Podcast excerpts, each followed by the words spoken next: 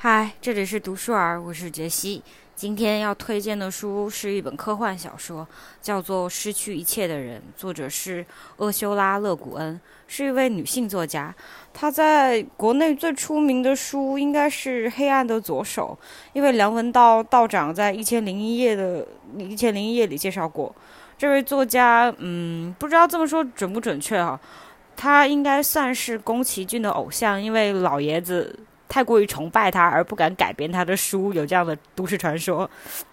当然，后来吉普力还是做了《地海传奇》，不过导演不是宫崎骏，而且那部电影好像听说评价不是很好，不过我没看过。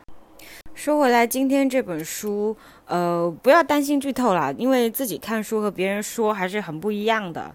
所以我觉得你可以安心的听下去，就是这本书的内容和书名几乎是一致的。呃，主人公在开头的时候就成为了失去一切的人，至于是失去什么，怎么失去，自己去看。用他自己的话说，就是世界已经在他的身子底下消逝，他从此便是孤独一人了。然后经历过一整本书的事件以后，他又再次成为了一无所有的人。这时候他说到：“两手空空，一如既往。”所以开头和结尾的一无所有是完全不同的含义和心境，我自己觉得还蛮巧妙的。然后这篇书的开篇，我也是，就是很对我这么一个喜欢望文生义、过度解读的人的胃口。他是这么写的：那个地方有一堵墙，无足轻重的一堵墙，跟其他的墙一样。这堵墙也是模棱两可的，哪里是内，哪里是外，取决于你站在墙的哪一边。从另一边看。这堵墙围住的是阿纳瑞斯，整个星球都被圈在了墙里。由此，整个阿纳瑞斯成为了一个巨大的集中营，一个孤立于其他星球和其他人类的隔离区。哎呦，读到这些语句的瞬间，我脑子里就闪过很多东西，就是比如说我们现在互联网的墙啊，还有川普那时候说要建的墙啊，还有柏林墙啊，这什么什么的许多复杂的东西，就一一起闪过我的脑子。然后，不过根据这本书出版的日期的话，应该是影射的是柏林墙吧，因为。毕竟在书里面设定的是，虽然是两个星球，但是这两个星球是同同源的。就是说，阿纳瑞斯的人是来自乌拉斯的，乌拉斯就是另外一个星球。然后不知道大家能不能想象，没有政府管理的国家是什么样的？这本书的主角儿就是出生在这么一个无政府主义社会的星球中。里面有大量对于无政府主义社会星球的描写，然后我觉得看这本书感觉就像是，呃，小说在进行一场社会实验一样。作者一开始就会告诉你，这个有两个星球是对立的，这个叫阿纳瑞斯，也就是主角所在的星球，是个无政府主义社会，为了逃避资本主义的奴役以及实现自由的理想而建立的。然后在后面你会看到后面的时候，你会觉得这个星球能够这么长久的两百年间的去维持无政府主义，是因为理想还是因为资源的极度匮乏？明明是无政府主义状态，共享是这个社会最大的美德，没有金钱观念，却还是会出现类似特权阶级的人，然后知识还是会被垄断。但大体来说，这是个公平而又穷困的星球。后另外一个星球乌拉斯，其实上就是我们现在的社会。相对于阿纳瑞斯的资源的缺乏，这里资源非常富饶，整个社会被资本、被政治、被金钱所操控。人们只要得到了足够的资源，就能够做任何事情，做任何事情都能够被原谅。因为故事是从主角去到乌拉斯展开的，你就能看到，在两种不同的文化和制度的差异下，我们能通过主角的眼睛回望我们现在的生活。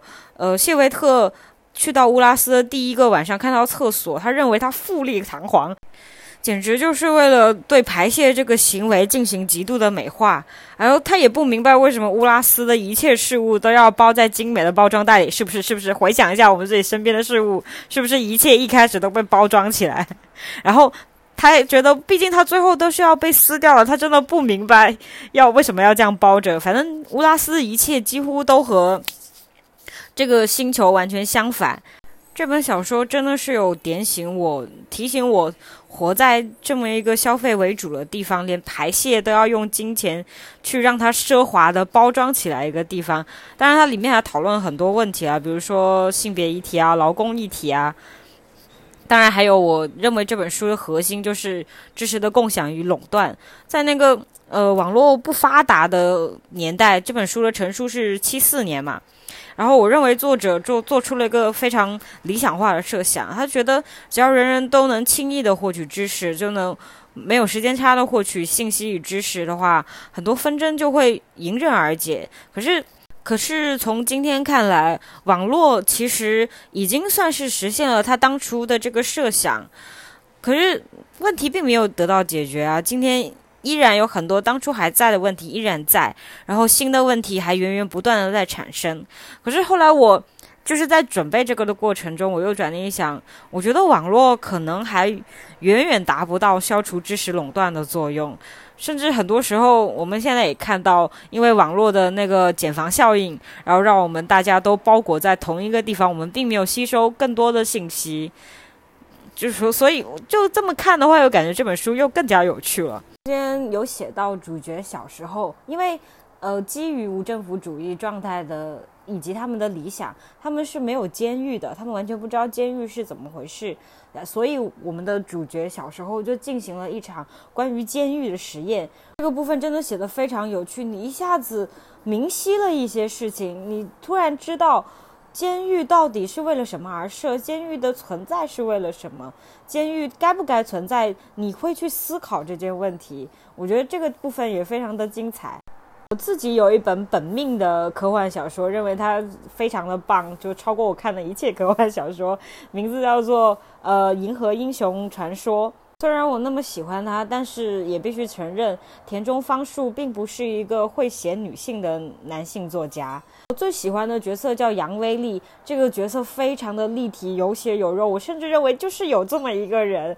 但是相对于他来说，他的妻子格林希尔就显得非常之扁平。还有一直被我们诟病的刘慈欣，当然他的问题不只是不会写女性和文笔差而已。还有就是那么那么那么有名的阿西莫夫也差不多，他那本《永恒的终结》中里面那个美艳的诱惑主角的女性角色，我觉得就能够体现出他的写女性的功底了，所以我才更加想要推荐女性作家写的科幻小说，也就是现在我说的这本勒古恩。勒古恩的小说，在失去一切的这本书里面有为了学术而抛弃母职的女性，完全接受了男权规训的女性。虽然我说了这么多，但是这本书的主角依然是个男的。我大概一两年前有看到一个小研究，然后说的是呃耽美小说。我们都知道耽美小说一般描写的是两个男性的爱情。然后作者一般都为女性。然后那个研究有说到，并有创作耽美小说的需求，有一部分原因是因为我们认为男性的这个身份在这个世界上拥有更大的发展空间，而女性被限制的就更多。它是在想象的层面，在精神的世界，我们依然没有办法跳脱出这个规训的范畴之内。从这个角度上看，好像这本书的主角是男的，也可以作为理解的。而且，在设定上来说，乌拉斯的人几乎全员厌女。我原来看这本书的时候是用 Kindle 来看的，因为 Kindle 上面有卖勒古恩的三部曲嘛，就是一个套装。然后我为了做读书儿，我就从图书馆借了回来。然后发现哇，这本书原来这么厚，我不知道我这么形容能告告诉你，我觉得它有多好看吗？因为我真的以为它就是个中篇小说，没是没想到是个长篇，它的好看程度就是有这么好看。然后还是推荐的大家看的话，就去购买电子书吧。其中一个原因是因为 Kindle 上面有套装嘛，比较划算。然后还有一个原因是，如果你真的带着。实体书搬过一次家，你就知道电子书的珍贵了啊！在国内书不贵，但是放书的地方真的很贵啊！我突然又想到，这是不是知识被垄断的其中一个原因呢？好，这就是今天的读书儿，谢谢你听我的分享。